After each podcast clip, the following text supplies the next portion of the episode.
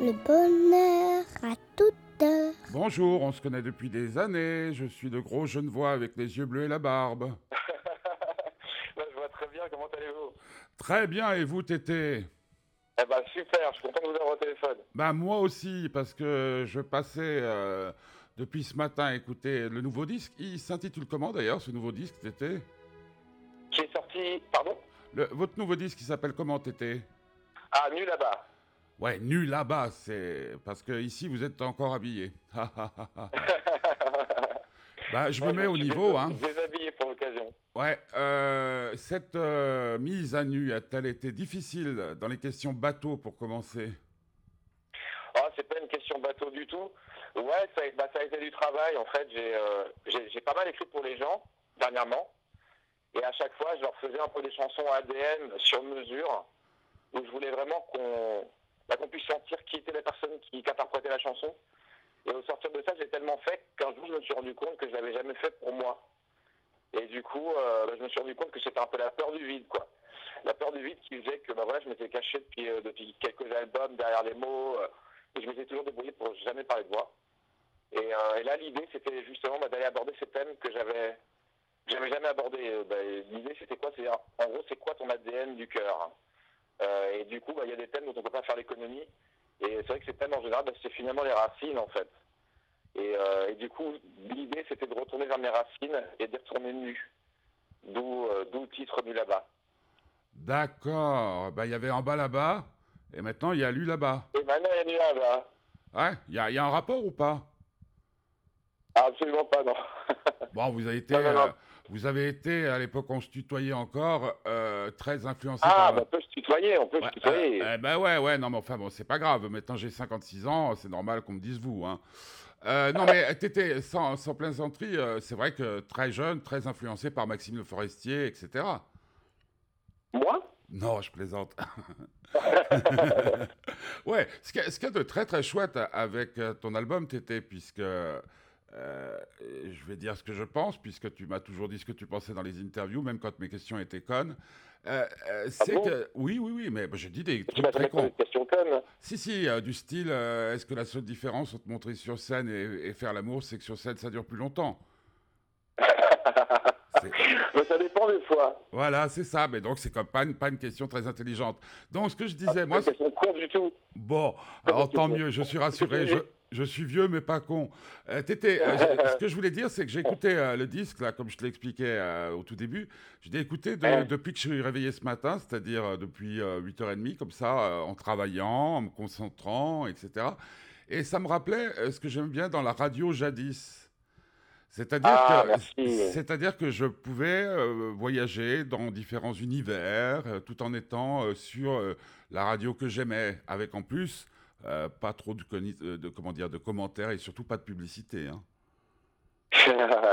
bah écoute, merci beaucoup. Bah, ça me fait super plaisir d'entendre ça. Bah, Il y, a, il y a un morceau qui parle un peu de ça en fait, Ouais, qui s'appelle Devant ma radio justement. Et, euh, et c'est vrai que l'idée d'avoir envie que ce soit un voyage, en fait, euh, ces dernières années, j'ai- co-animé une émission pour France 5. euh, et on est parti un peu à travers le monde. Et on a vu plein de terres créoles. Et en fait, bah, moi j'ai des origines créoles par ma mère. Et c'est vrai que j'ai voulu me rapprocher un peu de ces cultures-là. Et la culture créole, ça va jusqu'à la Nouvelle-Orléans. Et c'est vrai que dans le sud des États-Unis, au début du siècle, ben, il y avait ces radios comme ça qui passaient du ragtime, qui était un peu la pop de l'époque. Et euh, il y avait un autre rapport au temps. Et c'est vrai qu'il n'y avait, pas, ben, comme tu le dis, il n'y avait pas de publicité, il n'y avait pas de, de- de- de- Voilà, et c'est vrai que le, le, le temps, ben, c'est un peu ça le luxe du XXIe siècle, je trouve. bah, le- le- le- la radio était en- à une certaine époque, en tout cas quand moi je l'ai découverte quand, quand j'étais enfant, donc c'est il y a euh, la moitié d'un siècle. Bah, c'était surtout un, un moyen de communication et pas un moyen de communication publicitaire. C'est un moyen de découverte. ce, que, ce que devrait être aussi la chanson. Bah, complètement, mais en fait, je crois que c'est pas si éloigné. C'est-à-dire que j'ai entendu quelqu'un qui parlait récemment de la guerre des salons. C'est-à-dire que dans le temps, il y a 65 ans, c'était la radio qui régnait sur les salons, c'est-à-dire sur les foyers. Et c'est autour de la radio que toute la famille se réunissait. Et euh, ensuite, ça a été la télé. Et puis, bah, c'est vrai que maintenant, entre les PlayStation euh, et tout ça, c'est un autre, un autre rapport, je trouve, à, soi.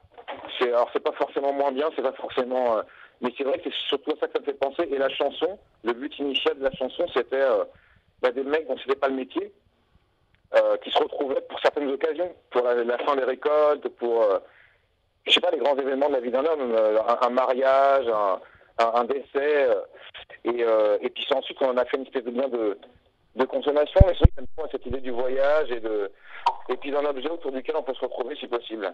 Ouais, et puis euh, il y avait aussi les chansons pour faire la révolution, euh, les chansons pour séduire les dames dans les châteaux. Exactement. ouais, Et, ça, je, je me souviens, je me souviens, Tété, qu'on en a parlé souvent ensemble, c'était le, le côté euh, ministère, non, le côté ménestrel de Tété. Ouais, bah en fait, euh, c'est marrant. Je crois que ce, truc du conteur, du fait de raconter une histoire, c'est c'est un truc qui est commun avec le folk anglo-saxon. Et c'est vrai que nous, en France, bah, avec voilà, avec les nuances qu'on a, euh, enfin nous dans la francophonie en tout cas, euh, avec ces nuances de langue qu'on a, et ben c'est vrai que ça, ça, renvoie au ménestrel. euh. Mais après, c'est une jolie référence parce que quand je pense à un François Villon qui faisait pas de musique, mais qui était, bah, qui était une très belle plume, je trouve ça chouette comme référence. Ouais, frères humains qui après nous vivaient, n'ayez contre nous les cœurs endurcis, car si pitié de nous avait euh, hein, ouais, c'est ça, ouais, ouais, c'est ça. Ouais, non, mais c'est ça. Ouais. Mais bon, encore une fois, euh, est-ce que pour toi, euh, la chanson, c'est aussi une, une arme culturelle? Ouais, ouais, c'est une arme culturelle super puissante. Bah, j'en- prends pour exemple. moi, ma, grand-mère était anglophone, mais parlait pas anglais à la maison. Et du coup, ma mère a appris à parler la langue de, de sa mère avec les Beatles. Et c'est vrai qu'à partir de la Seconde Guerre mondiale, ça a été un formidable euh, bah, vecteur de, de, bah, de diffusion culturelle de la musique. Et je pense à la musique anglo-saxonne, il y, a, des générations entières qui ont appris à parler anglais grâce à ça. Et des générations entières qui, euh, qui ont été influencées par la culture nord-américaine, par exemple, euh, qui savaient exactement à quoi ressemblait une rue de New York sans y être jamais allé, qui savaient exactement, bah, limite la date de Thanksgiving, d'Halloween, alors c'est pas des choses qu'on fêtait chez eux. Ouais, et puis, Euh, et puis l'arrivée de McDonald's a, a confirmé la chose, et puis maintenant, euh, on fête, euh, euh, on fête euh, bon, Thanksgiving, je crois pas, mais Halloween en tout cas. Enfin, je sais pas. Il y a une autre chose qui nous apprenait l'anglais, et là, je trouve que c'est un tout petit peu difficile, dans une interview aussi cérébrale, d'oublier les jeunes filles au père anglaises. Les jeunes filles au père anglaise, mais complètement. Hein, parce qu'on apprenait, on apprenait euh, comment on dit euh, fais-moi un bisou, etc. Des choses que je ne peux pas dire parce que nous sommes des garçons polis en anglais. Donc il y avait John Lennon, Paul McCartney, Mick Jagger et le reste. Et que la euh, bande son de ça, et puis les jeunes femmes. et voilà, apprenaient- moi, la, ban- la, bande son de, du début de mon adolescence, c'était la musique et les jeunes filles au père anglaises. Et Mais les jeunes filles, eh bah oui, le bruit, le, le bruit mouillé des baisers. voilà, et des mini-jupes en, en- en éponge. Il est, veut alors, non mais bon, tu sais, c'est c'est l'âge, tu verras quand tu auras mon âge, tu, auras- tu, tu- tu diras, ah oui, c'était bien les jeunes Comme filles euh, vous l'avez constaté par Mais, vous-même, euh, bien je que nous parle- doucement. Ben ouais, c'est vrai, ça ne rajeunit pas hein, le- le temps qu'on se croise. Mais il y a un truc, je de parle de sensualité, je parle de. Euh, L'album, il est aussi de vachement sensuel parce que c'est un truc sur lequel, un, album, pardon, sur lequel on peut, coup on peut faire ce que j'ai fait coup aujourd'hui, mais on peut d'aspirateur aussi faire euh, l'amour dessus, on donne peut l'impression à ceux danser, qui font une on interview, peut à ceux qui voyager, comme je l'ai dit tout à euh, l'heure. Sur un aéroport. Bah, Moi, je me suis levé. en fait, c'est- quelque chose que je voulais essayer de- mettre plus de vie. Et c'est que ouais, ça fait partie, de la vie. euh, C'est un Samuel album qu'on Schneider enregistrera en famille et, euh, et en live. Et du coup, euh, je pense que ces dix dernières années, en fait, j'ai appris à faire beaucoup de trucs tout seul. Parce que, euh, parce que j'avais entendu très tôt, moi, en commençant, euh, en commençant les concerts, que euh, c'était très difficile de faire ce métier longtemps. Donc, je me suis toujours dit que je le ferais. Je me suis toujours dit qu'il faudrait un jour que je pense à, autre chose. Et finalement, on finit par s'isoler. Et c'est vrai que cet album-là, j'avais hyper envie, voilà, à nouveau de, partager la musique avec les copains euh, dans le studio. Euh, c'est bah, l'équipe avec laquelle je serai demain euh, à Nyon. Euh, Là, aujourd'hui, on est à Strasbourg. Et, c'est vrai que voilà, je trouve que c'est vraiment comme ça que ça se, vit. Quoi. Et maintenant, je peux te lire maintenant que tu viens de me dire tout ça, parce que moi, je- en fait, ce que je fais, c'est que avant de, d'abord parce que je fais beaucoup d'interviews que j'aurais pas le temps de le faire, j'écoute la musique, mais je, je lis rien sur le disque pour pas, toi, être un peu influencé. Je le prends euh, euh, comme je le prends. Demain, demain, demain, ce sera peut-être un peu différent. Et c'est vrai que le côté euh, que je trouvais le plus attachant de, de cet album, c'était le côté convivial, c'est-à-dire de d'à au- aucun moment tu te sens exclu, comme tu peux parfois te, te sentir exclu de de chansons françaises pures et dures, de, de, rap ou, euh, ou de choses qui te passent par-dessus la tête, quoi. Il y a des fois où, tandis que là, bah, Écoute. comme un- autour d'un feu, quoi. Bah écoute, complètement, complètement. Et c'est vrai que c'est, euh, au-delà de faire un album égocentrique, ce que je voulais faire, c'est un album où, euh, où, où- j'arrête de me cacher et de mettre tout le temps de la distance, en fait. Mais, mais c'est- bien dans la musique que dans, que dans, que dans, que dans, que dans les paroles, quoi. Bah, mais peut-être la, la question est un peu, un, peu, un peu dure comme ça au milieu d'un vendredi après-midi. Mais, mais qu'est-ce qui faisait que tu prenais de la distance? Tu sais pourquoi tu prenais de la distance? Parce que on commençait à parler de toi comme d'un artiste qui compte ou parce que tout, tout d'un coup tu n'avais pas envie Parce qu'il y avait plus de, chansons, de gens qui écoutaient tes chansons, de, qu'on sache, que plus de gens sachent qui tu étais? Bah, c'était la peur de, c'était la peur. C'était la peur, c'était la peur du vide, c'était la peur d'assumer. Enfin, il m'a fallu vachement d'années pour assumer l'idée d'être chanteur, en fait. Euh, moi, ce qui m'a amené à faire ça, c'est, la guitare. Et puis, c'est des mecs qui jouent de la guitare et, qui écrivaient leurs chansons. Et c'est vrai que chanteur, ça renvoyait totalement autre chose pour, euh, pour moi. Et c'est vrai que j'ai, j'ai, j'ai- j'étais, pas capable d'assumer ça. Et du coup, c'est vrai que bah, c'était pas une démarche, enfin, comment dire. Tu sais, c'est le genre de truc que tu fais très consciemment quelque part, mais tu arrives à te persuader que c'est super inconscient. Euh, d'un truc systématique comme ça, voilà, d'essayer de repasser le, le bébé euh, à on sait pas qui, mais voilà, de se donner une espèce d'air de pas y toucher. euh. Ouais, Et puis ben, voilà, je pense que après, c'est la vie, c'est les années qui passent, qui fait que qui fait que son regard change sur ces choses-là. Et puis je me dis que ça fait. euh, bah, je suis arrivé à Paris il y a 15 ans et que c'est vrai qu'au bout de 5 albums, euh, pouvoir avoir la chance de continuer à faire. euh, à faire, ben voilà, à, à faire des concerts. Je parlais avec un collègue tout à l'heure qui me disait qu'il y avait beaucoup de, de mes collègues qui, voilà, qui avaient des, des tournées qui se raccourcissaient. Ouais. Et, bah, Laurie, hein, par exemple. Qui ça? Laurie. Ah oui, je sais, je sais pas. Lau- Laurie, la, la, la tournée est annulée parce que, euh, au fond, euh, personne ne- ne voulait voir son spectacle, si j'ai bien compris. Ah donc, euh, pardon, excuse-moi, non, je ne je, je savais pas. Je savais pas. Je Non, pas non, mais euh, attends, attends, c'était, c'est, bah, c'est un exemple de. Non, attends, un bon t'étais. métier, mais c'est un métier que tu peux pas faire sans les gens. Non, mais, Et que je pense que quand au bout de 15 ans, les gens te font le cadeau de continuer à te soutenir, ouais, euh, bah, supprimer cette distance-là, c'est la moindre des choses, je trouve. un peu comme dans une histoire d'amour, si la fille, elle reste avec toi plus de, de 15 jours, tu dois lui dire que tu es marié. Non, mais ce que je voulais dire, ce que je, ce que je voulais dire par rapport à Laurie, euh, moi je l'aime bien parce que je la connais depuis toute gamine. Je peux pas dire que je suis un fan absolu de ce qu'elle fait en musique, même euh, loin de là. Par contre, elle a essayé avec Danse avec les stars de, de, de, de, de faire de la promo en dehors de ce qu'elle fait normalement, c'est-à-dire de la musique, tu vois ce que je veux dire. Et que même ouais. si tu utilises la force de, de, de, promotion d'une boîte comme TF1 ou je sais pas sur quoi, quelle chaîne ça passait, ben tu peux quand même te retrouver avec ton public qui, qui ne te suit plus, quoi.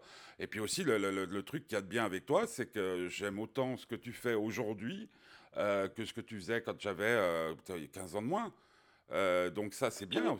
Ouais, c'est assez cool. Merci beaucoup, mais bah, Mais peut-être parce que tu as une vieille âme, hein, au ça fond. Hein? Peut-être parce que Ah. tu as une vieille âme.